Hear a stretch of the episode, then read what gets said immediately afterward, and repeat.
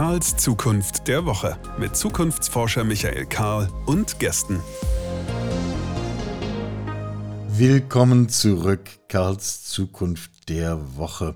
Und ich will heute gar keine lange Vorrede machen, denn wir wollen die Zeit gut nutzen, die wir hier haben. Ich rede heute erfreulicherweise mit Marc. Marc war schon mal hier, ist etwas über ein Jahr her. Wer das nochmal nachhören möchte, gibt es natürlich alles online. Aber jetzt reden wir nochmal frisch. Marc Raschke. Marc, wie schön, dass du da bist. Sehr gerne. Wir haben eben schon drüber sinniert, wie stelle ich dich jetzt eigentlich vor als Journalist, als äh, PR-Profi, als Kommunikationsexperten, als Kommunikator, Erklärer. Ähm, wer sich dein YouTube-Profil anschaut, der findet da so Stichworte wie ab und zu erklärst du ganz gerne die Welt. So. Hast du den Eindruck, dass wir das brauchen? Also verstehen wir die Welt nicht mehr? Also das wäre vielleicht ein bisschen hochgegriffen, wenn ich das so äh, formulieren würde, aber ich habe in der Pandemie festgestellt, dass viele größere Zusammenhänge tatsächlich nicht in der Breite erkannt werden.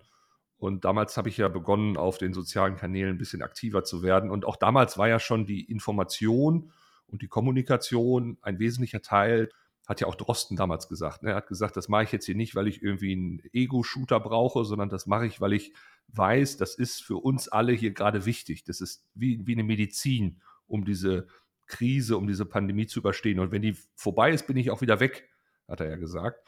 Und äh, er hat äh, Wort gehalten. Ne? Man hört ja nichts mehr von ihm. Und ich dachte auch danach, okay, jetzt widme ich mich dann auf Instagram, wo ich ja so mein Hauptprofil habe, oder auf LinkedIn mal wieder netteren Themen, äh, Arbeitsthemen zum Beispiel. Und dann kam jetzt das. Also das ist ja quasi die, die, die, die Krise nach der Krise. Mit das meinen wir unsere aktuelle gesellschaftliche Debatte, Auseinandersetzung rund um den Umgang mit Rechts. Ähm, ich finde, es geht ja immer schon los bei der Frage, wie nennen wir das eigentlich, was wir da so als Phänomen haben. Ähm, ich musste mich neulich vom Norddeutschen Rundfunk belehren lassen, das seien keine Proteste gegen rechts, sondern es seien welche gegen Rechtsextremismus weil es sei okay, rechts zu sein. Und ich dachte, Entschuldigung, das ist meine Sache, wogegen ich demonstriere und ich finde es nicht okay. Aber ähm, das ist nur so ein kleiner Nebenkriegsschauplatz. Äh, wie nennst du das, was wir gerade erleben? Also ich nenne es auch Demo gegen rechts, weil wir auch über Jahre kein Problem damit hatten, Rock gegen rechts zu sagen. Ja, das ist ja diese äh, ja. Konzertveranstaltung.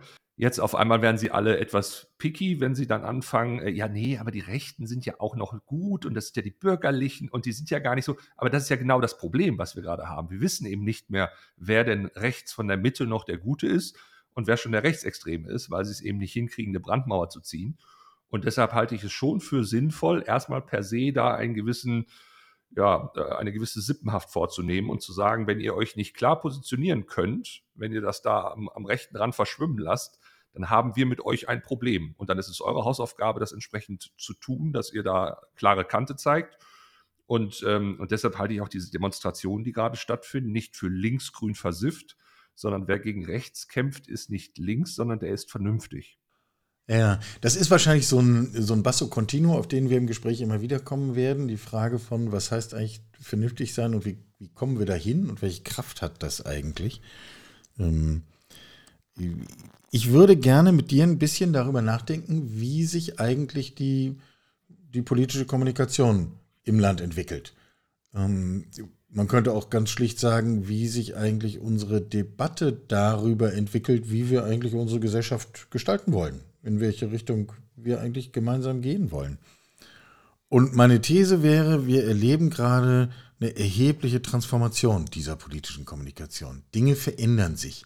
Und viele, die auch professionell damit zu tun haben, sind noch nicht so ganz auf Ballhöhe, was eigentlich gerade passiert. Jetzt mal so global betrachtet mein Eindruck. Wir können das vertiefen, aber so auf dieser ersten Ebene wird, kannst du da anschließen? Findest du, äh, findest du ähnliche Phänomene? Absolut. Ich würde nur sagen, dass dieser Prozess schon sehr viel länger im Gang ist, wir ihn nur jetzt erleben, weil ähm, ich sage mal ganz platt, das, was äh, Trump über, über Twitter oder jetzt X gemacht hat, ähm, das hat ja auch schon letztendlich Obama in einem seiner Wahlkämpfe sehr gut hinbekommen, nämlich letztendlich Wahlen über die sozialen Kanäle zu gewinnen.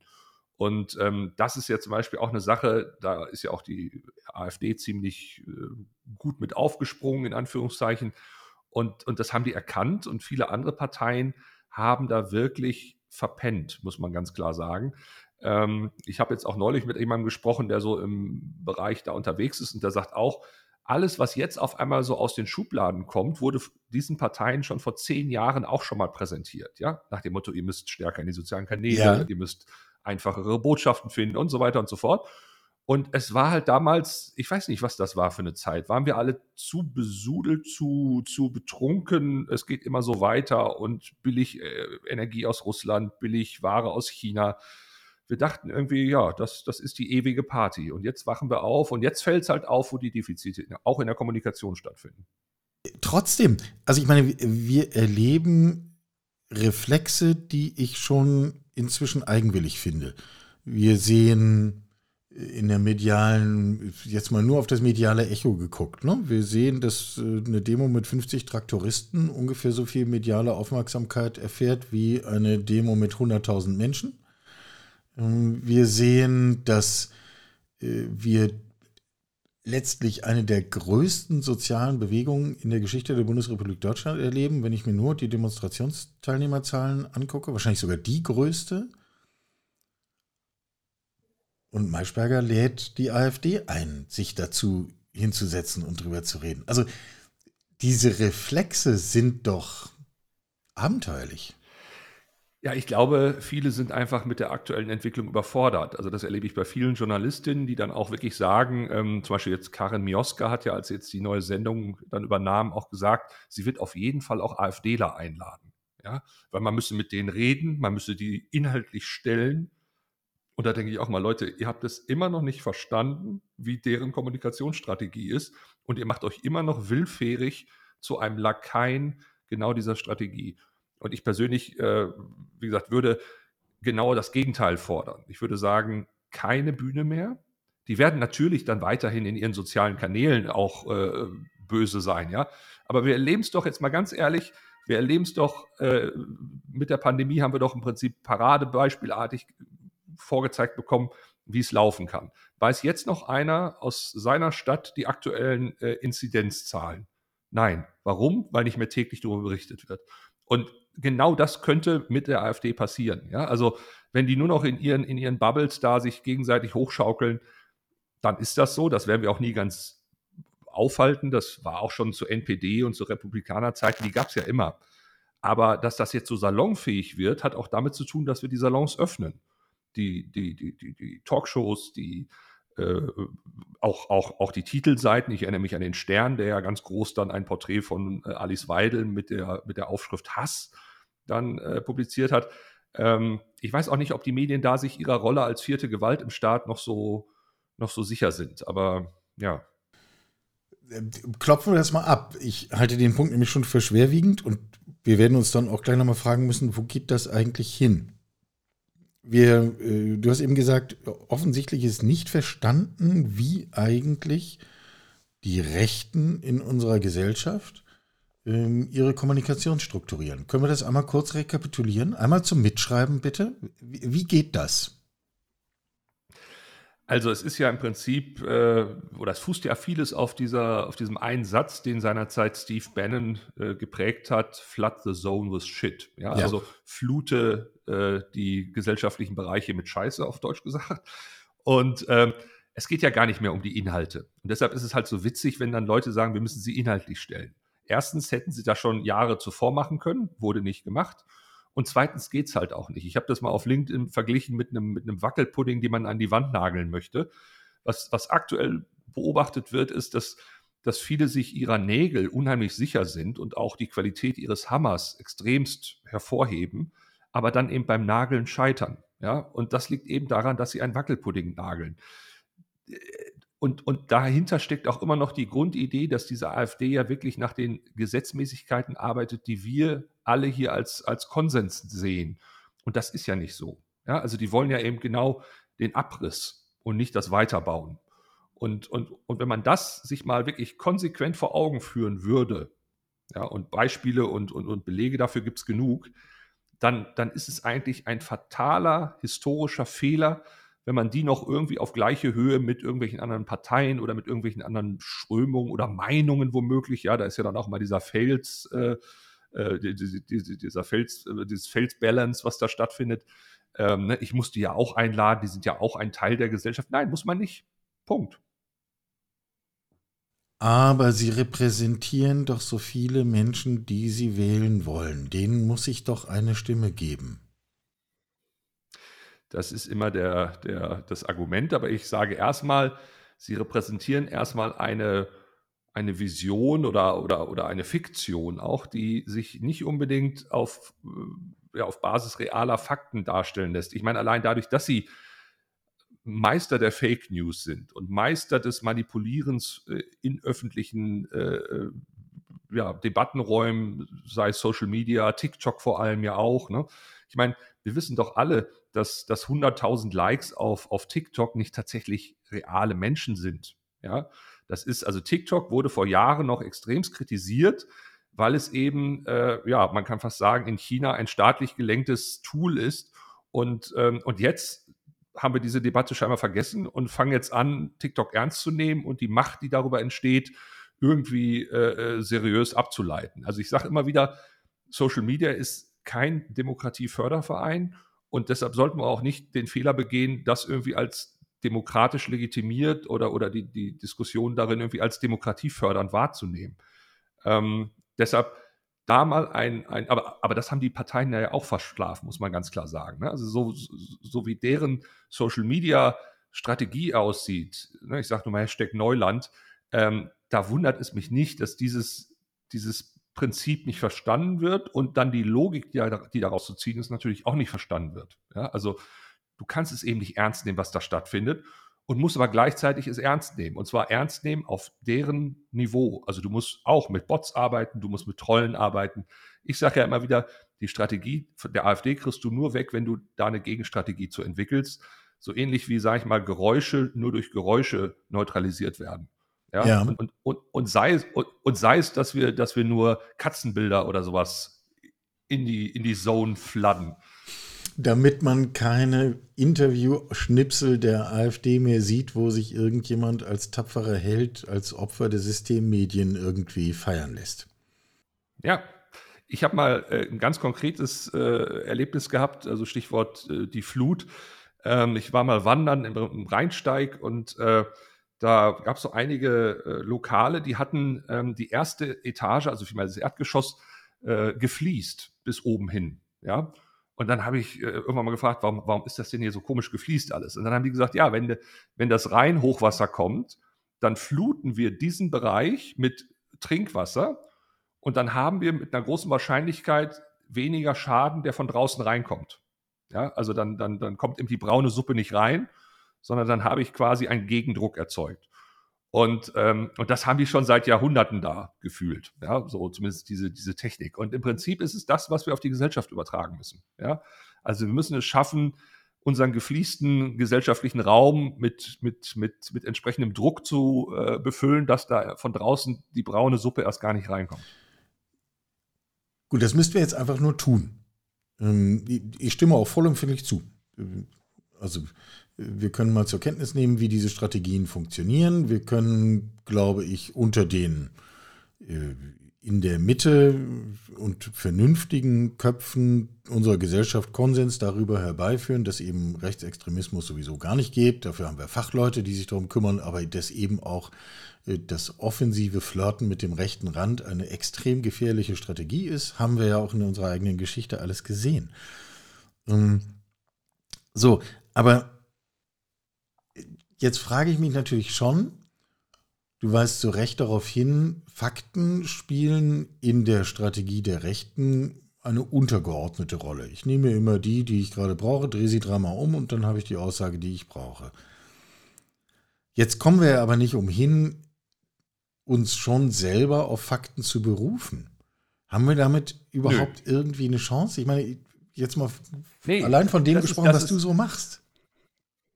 Ja, das ist, das ist genau diese akademische Diskussion, die wir dringend sein lassen müssen. Ja? Okay, gut. Also wenn wir in, in, in den Krieg ziehen, und ich betone jetzt einfach mal bewusst diesen Krieg, ja, weil für mich ist es ein Krieg, für mich ist es ein Informationskrieg, der da stattfindet, dann können wir doch nicht, das ist so ein bisschen wie, äh, ja, wir dürfen Waffen mit Frieden und mit Liebe entgegentreten und wir dürfen sie nicht mit Gegenwaffen bekämpfen. Ja, wer, wer so in einen Krieg zieht, hat verloren. Also ich glaube schon, dass wir, und wenn es nur Taskforce sind, die quasi undercover im Netz unterwegs sind, aber ich glaube, wir müssen schon ein bisschen bösartiger werden, ja, in der, in der Informationskrise, die wir haben. Und ich glaube schon, dass wir, dass wir äh, auf der einen Seite uns natürlich weiterhin streicheln dürfen, wie, wie toll wir doch verstanden haben, dass die AfD äh, schlimm ist.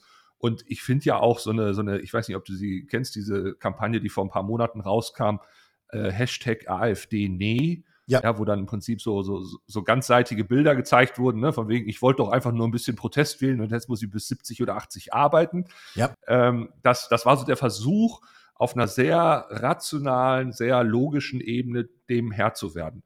Und natürlich hat sich die Szene, die eh schon wusste, dass das alles schlimm ist, sich nochmal bestätigt gefühlt und hat gesagt, ach ja, toll, ihr habt das super aufs Blatt gemacht.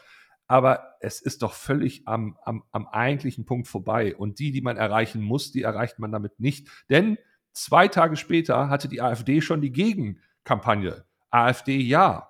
Ja, und dann, dann wurde das persifliert und ironisiert. Und, und, und da denke ich so, wo sind denn eigentlich mal die Kommunikationsprofis? Und da sage ich immer wieder, wir bräuchten mal dringend einen Milliardär, der mal ein paar Millionen locker macht für diese Demokratie, der uns mal machen lässt. Wo sind diese Profis, die genau 24-7 in Wechselschicht genau diese Scheiße ins Netz, aber im, im, im, im Sinne der Demokratie fluten? Ja, um, um nicht die Mitte zu verwirren, sondern um die Anhänger des rechten Randes zu verwirren und dann damit die Türen zu öffnen, irgendwas zu erreichen. Ja, klar. Ja. Jetzt sind wir aber ja wieder bei diesem Thema False Balance. Und jetzt, vielleicht kannst du es mir erklären. Ich verzweifle regelrecht daran, wenn ich darüber nachdenke. Das ist ja im Prinzip nicht so wahnsinnig schwierig zu verstehen. Also wir, wir haben einerseits einen breiten Konsens, zum Beispiel einen gesellschaftlichen oder einen wissenschaftlichen oder was auch immer, und dann gibt es etwas, was außerhalb des Konsenses steht. Und wenn ich medial, freiwillig oder unfreiwillig, äh, die beiden so gegenüberstelle, dass man das Gefühl hat, die sind zwei verhandelbare Positionen, dann habe ich False Balance. Und dann wird ein wesentlicher Teil des Publikums verstehen, ah ja, der Konsens ist verhandelbar. Und die Verletzung des Konsenses ist geadelt. Das Prinzip kann genau. ich jedem Journalistenschüler in fünf Minuten erklären. Und offensichtlich ist unsere gesamte mediale Welt nicht in der Lage, dieses Prinzip auf die eigene Realität zu übertragen. Erklär mir bitte warum. Also, warum ist das so schwierig? Du hast es sehr, sehr gut erklärt erstmal, denn genau das ist es. Also, eigentlich ist es eine ja, vordergründige Gleichbehandlung, die aber hintergründig dazu führt, dass eben Ungleichheiten plötzlich legitimiert werden. Also beziehungsweise, dass man dann halt äh, Minderheitenmeinungen, die etwas ins Wanken bringen wollen, äh, dann gleichwertig behandelt. Also das mag natürlich bei Themen funktionieren oder sinnvoll sein, wo man tatsächlich mal sich darüber Gedanken machen müsste, wie sieht es denn aus mit marginalisierten Gruppen? Ja? Also braucht man die nicht mal mehr in der Öffentlichkeit? Und mit diesem Hebel versuchen ja dann auch die Rechten zu sagen, ja, aber entschuldige mal, wenn äh, bei so einer Talkshow dann da Leute sitzen, möchten wir auch was sagen, denn wir sind ja immerhin auch im Bundestag und immerhin auch so und so weiter. Ähm, und aus diesem auch wieder falsch verstandenen Demokratieverständnis heraus und aus diesem falsch verstandenen Toleranzverständnis heraus äh, werden die dann halt zugelassen. Ich glaube, wir haben ein grundsätzlich falsches Bild von Toleranz. Wir glauben, dass Toleranz um jeden Preis das, das, das, das Hehre, das, das Edle ist in uns und als Gesellschaft. Ähm, aber es gibt ja eben zum Glück dieses Toleranzparadoxon nach Karl Popper, der ja sagt, ähm, du darfst nur so weit tolerant sein, bis Menschen kommen, die so intolerant sind, dass sie dich quasi zerstören wollen. Ne? Ähm, und, und das ist genau dieser Punkt, diese Resilienz und diese, dieses Bewusstsein aufzubauen, ab wann geht es an meine Substanz und ab wann ist dieses vermeintlich Tolerante, was ich da noch bin, eigentlich schon ein Schaden in meine Richtung. Erklärt jetzt aber immer noch nicht, warum dieser Gedanke so wenig Nachhall in unserer gesellschaftlichen Kommunikation findet. Ist das so eine Art Der Musterschülerverhalten, dass Menschen denken, ich ja. will aber doch, ja? Ich will gefallen, ja. Also ich meine, man, man kennt es doch aus diversen psychologischen Experimenten seiner Zeit. Es gibt einen gewissen, also ich erinnere nur zum Beispiel an dieses, äh, diesen Ash-Effekt, den es ja bei Gruppen gibt, ja, dass Menschen, die eigentlich wissen, wie es richtig ist, in Gruppierungen, wo sie plötzlich die Minderheit sind, einfach sogar ihre Meinung wechseln, obwohl sie wissen, dass es richtig ist. Ähm, ich glaube einfach, dass wir an vielen Stellen da mittlerweile leider Gottes nicht mehr Räume haben, wo man noch alles sagen darf, Stichwort Ostdeutschland, sondern wo dann die, die, ja, die Übermacht der, der Rechten dazu führt, dass die Leute Angst haben, das Richtige zu sagen. Und äh, ja, und damit ist dann auch äh, schon die Demokratie verloren. Deshalb bin ich zum Beispiel jetzt nächsten Sonntag auch bei einer Demo in Bützow. Das ist äh, irgendwo im, im, in der Tiefebene von Mecklenburg-Vorpommern, weil ich ihm sage, äh, da werden, also da wird unser Land auch verteidigt. Ja, da entscheidet sich, ob wir gegen rechts gewinnen oder verlieren. Denn da ist zum Beispiel auch äh, die rechte Front ziemlich stark. Und, ähm, und viele Tapfere halten da jetzt noch gegen und treffen sich auf dem Marktplatz und halten einfach eine Kundgebung ab. Also es ist jetzt da kein Krieg, ja, muss man auch sagen. Aber, aber ich ja. habe halt, hab halt hohen Respekt davor, weil die natürlich schon mit einem gewissen Risiko dahin gehen. Die, die, die treffen übermorgen dann äh, die Brauen wieder beim Bäcker oder beim Metzger. Ja, und, äh, das ist das im so Zweifel der Bäcker oder der Metzger. So, also. Ja, genau. Und das so sozial auszuhalten, das ist schon, äh, ja, also Respekt. Und ich glaube, das muss wir stärken. Ja? Also diese, diese Räume, in denen man wieder oder in denen man immer noch demokratisch legitimierte Dinge sagen darf. Ja. Denn, denn das ist zum Beispiel auch eine Sache, die ich immer wieder bei den Rechten beobachte und bei den Rechtsextremen.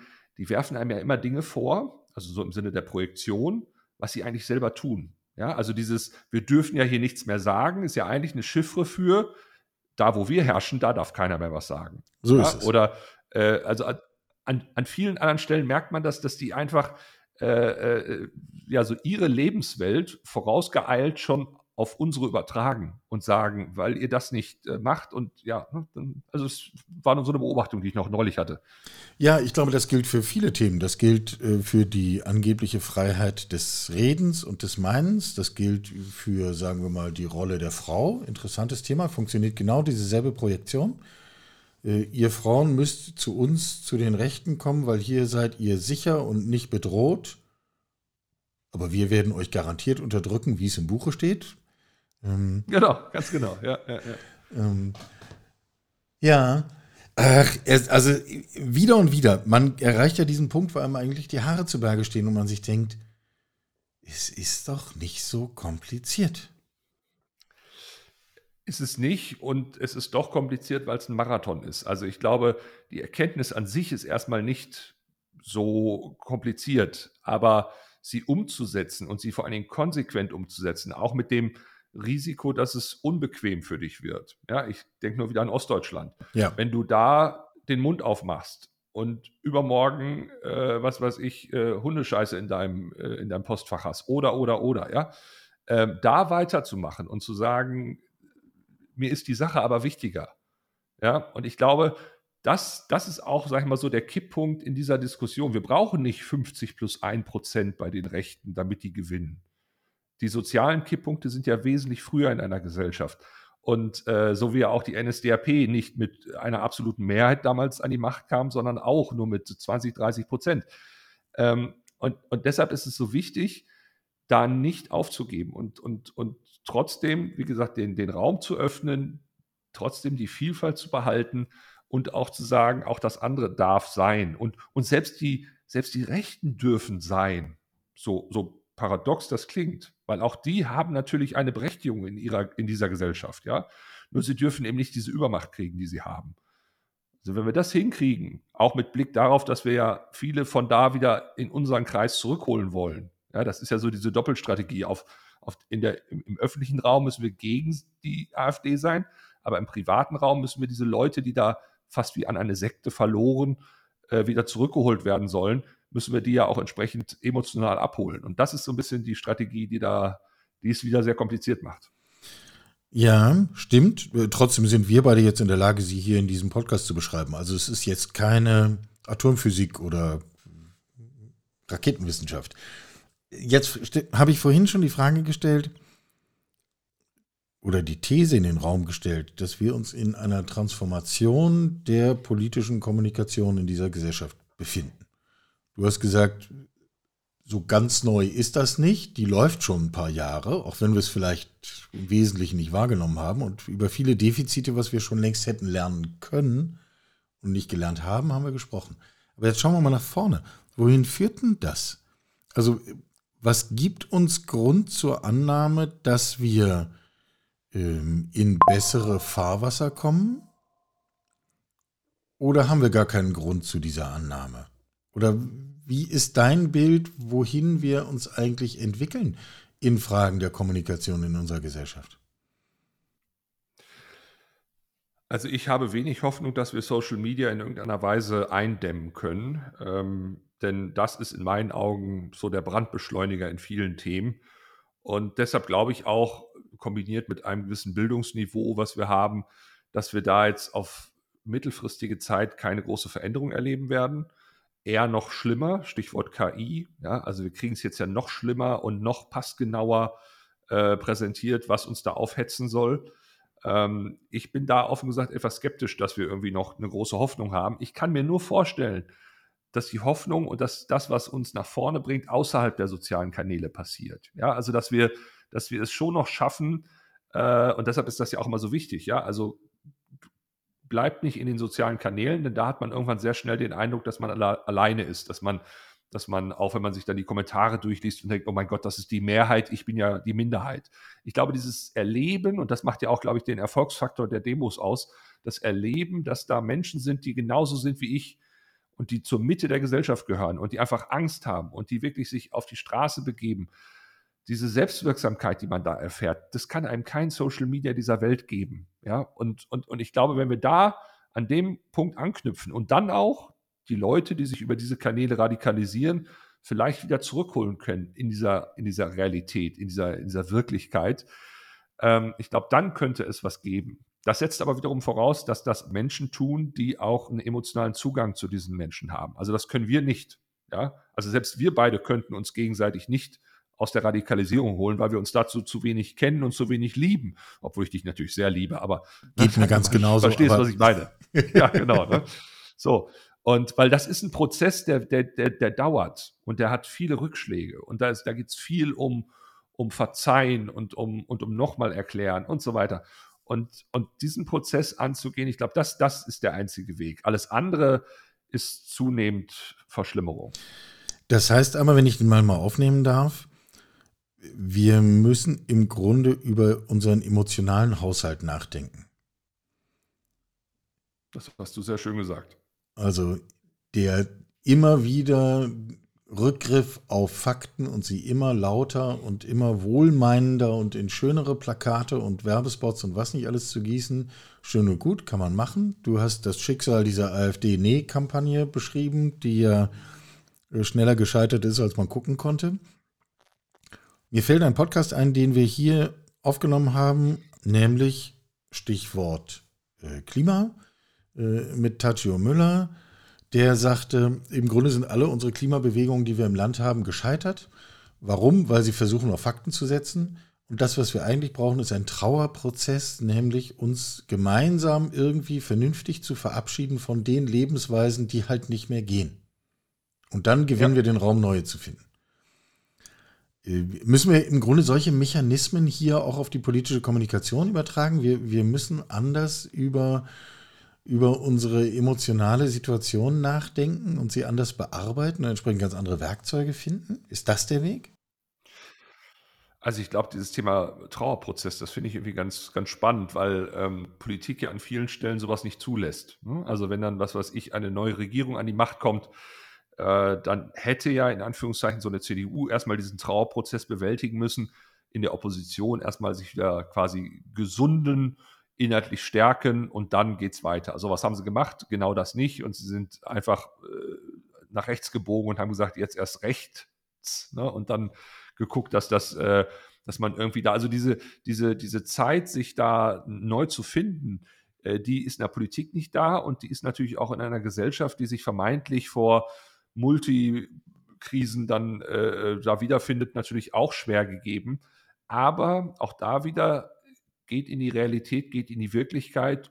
Ihr findet da Räume des Trauerns, Räume des Abschiednehmens, weil ich schon finde, dass wenn Menschen zum Beispiel sich treffen in einem Club oder Vereinsheim oder sowas und irgendwie nochmal über die gute alte Zeit reden, ja, das, das, das, das kann ein, ein Prozess des Trauerns und des Bewältigens sein.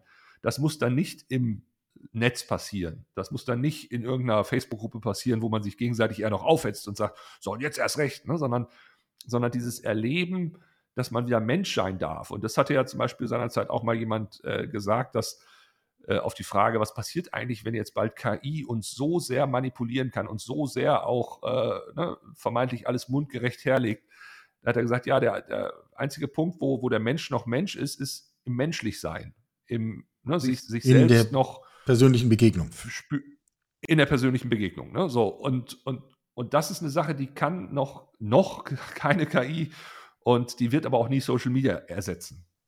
Ich finde das gerade einen ganz interessanten Bogen, den unser Gespräch genommen hat, weil wir merken, offensichtlich so mit den Logiken unserer bisherigen medialen Kommunikation und der Wahrheit, wie man das macht, kriegen wir ja offensichtlich die Herausforderung nicht in den Griff, die wir im Moment auf dem Tisch haben. Stattdessen losgehen und reden. In der menschlichen Begegnung. Eine interessante ja, Strategie. Das klingt natürlich, ja. Es klingt ja, jetzt banal, klingt ne, wenn man so sagt. Ja, und vor allem, es klingt auch so ein bisschen nach Kirchentag, ne? Und ja. äh, dass wir alle uns doch nur lieb, lieb anfassen müssen und dann geht das schon alles. Äh, wir haben ja leider Gottes es an vielen Stellen mit, mit, ich sag mal, Kräften oder Mächten zu tun, die das nicht unbedingt wollen. Ja. Ne? Also, ich sag mal, wenn zum Beispiel so ein, so ein, so ein, so ein Milliardär wie, wie Herr Gotthard da äh, so, ein, so einen rechten Hetzsender wie News äh, äh, finanziert und dann damit quasi richtig Gift ins, ins, ins Volk spritzt, ähm, dann, dann ist da ja jemand, der will diesen Prozess nicht. Ne? Der hat ein Interesse daran, dass wir uns aufhetzen lassen. Und das ist natürlich schwierig, gegen diese Mächte anzukommen. Ähm, aber äh, man könnte theoretisch und vielleicht auch ganz praktisch sagen, wir entziehen uns diesem, diesem Mechanismus, der da vermeintlich ja so reflexartig passiert, dass wir nämlich uns sofort erregen lassen, dass wir, dass wir über jedes Stöckchen springen, was uns da hingehalten wird und sagen, nee, jetzt mal Ruhe gerade, jetzt bin ich mal hier gerade der, der den Takt vorgibt. Ja, ich glaube, das ist per se ein, ein guter, ein guter Ansatz, obwohl weiß ich natürlich, dass ich äh, da extremst viel Selbstdisziplin brauche. Und ich glaube, dass diese, diese Demonstration, die wir da erlebt haben jetzt, dass sie durchaus ein Zeichen sein können, wie sowas klappt. Gut, also ich suche ja gerne, ich bin ja auch so ein optimistischer Mensch. Ich suche immer gerne irgendwie einen Haken, wo man dann so zum, zum Bogen des Gesprächs sagen kann, gut, das gibt uns jetzt irgendwie Grund, positiv nach vorne zu schauen. Ich bin nicht ganz sicher, ob wir den heute wirklich haben.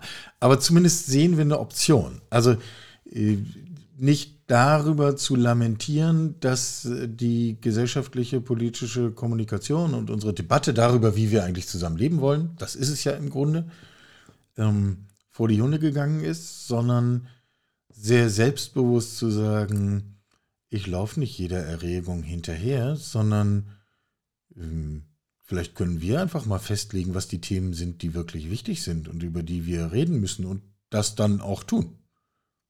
Ist ja sehr konstruktiver Ansatz.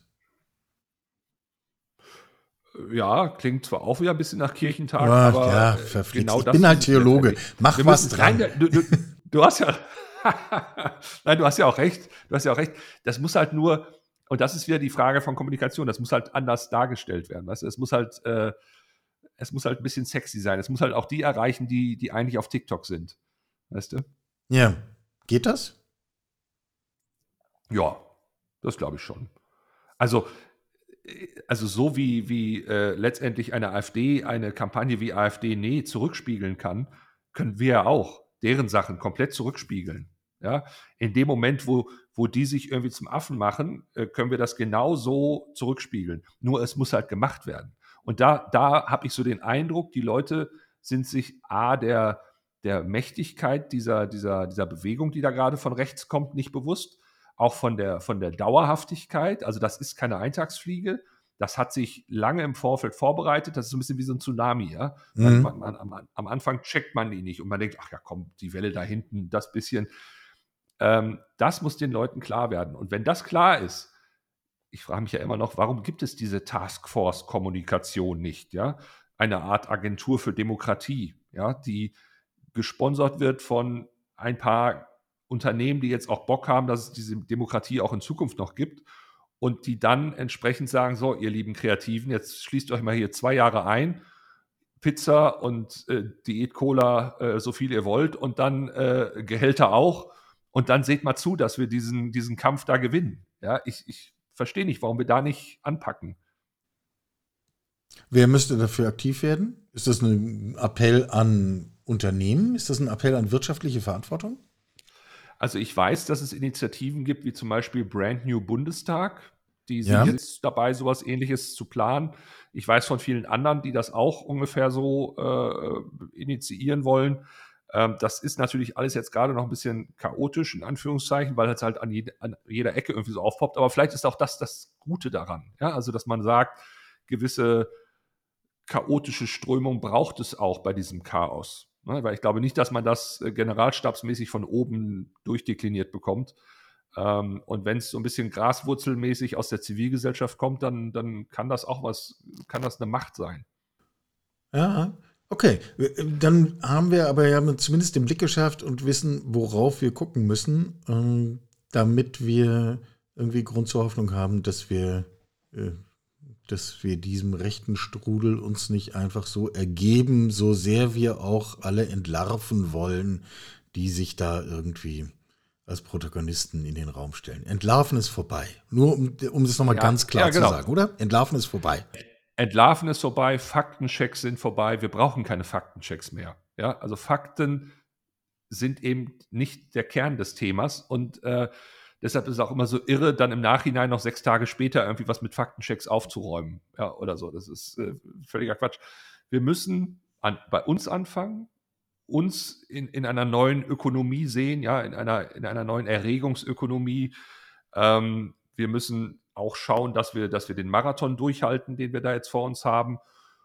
Und wenn jemand sagt, hey, ich will jetzt hier nicht sitzen und, und das Ding irgendwie vor die Wand fahren lassen, ich will was tun, jetzt ist der beste Zeitpunkt, loszugehen, ja, und, und, und Gleichgesinnte zu finden. Und ich kann auch immer nur wieder sagen, also wie gesagt, mit dieser Initiative Brand New Bundestag, die unter anderem sich gegründet hat, um progressive Kräfte, unabhängig jetzt welcher Partei erstmal, so zu unterstützen, dass sie auch wirklich in den Bundestag kommen, ja, also mit allem professionellen Know-how, was drumherum ist. Ähm, das ist zum Beispiel so eine Sache, das finde ich super. Ja, dass man, dass man da ganz konkret sagt, so, und mit der Nummer kriegen wir nicht irgendwie per Gießkanne, sondern ganz gezielt Leute, die wir brauchen, dahin, wo wir sie hinhaben müssen. Und ähm, das ist nur ein Beispiel. Ja. Jeder kann das in seinem Bereich, jede, jede kleine Werbeagentur in einem Dorf, wo sie sitzt, kann doch, und wenn es nur für ein paar Stunden in der Woche ist, progressive Kräfte in ihrem, in ihrem Dorf unterstützen, dass die besser auf Social Media performen, dass die besser, also jeder kann was dazu beitragen sagt Marc Raschke.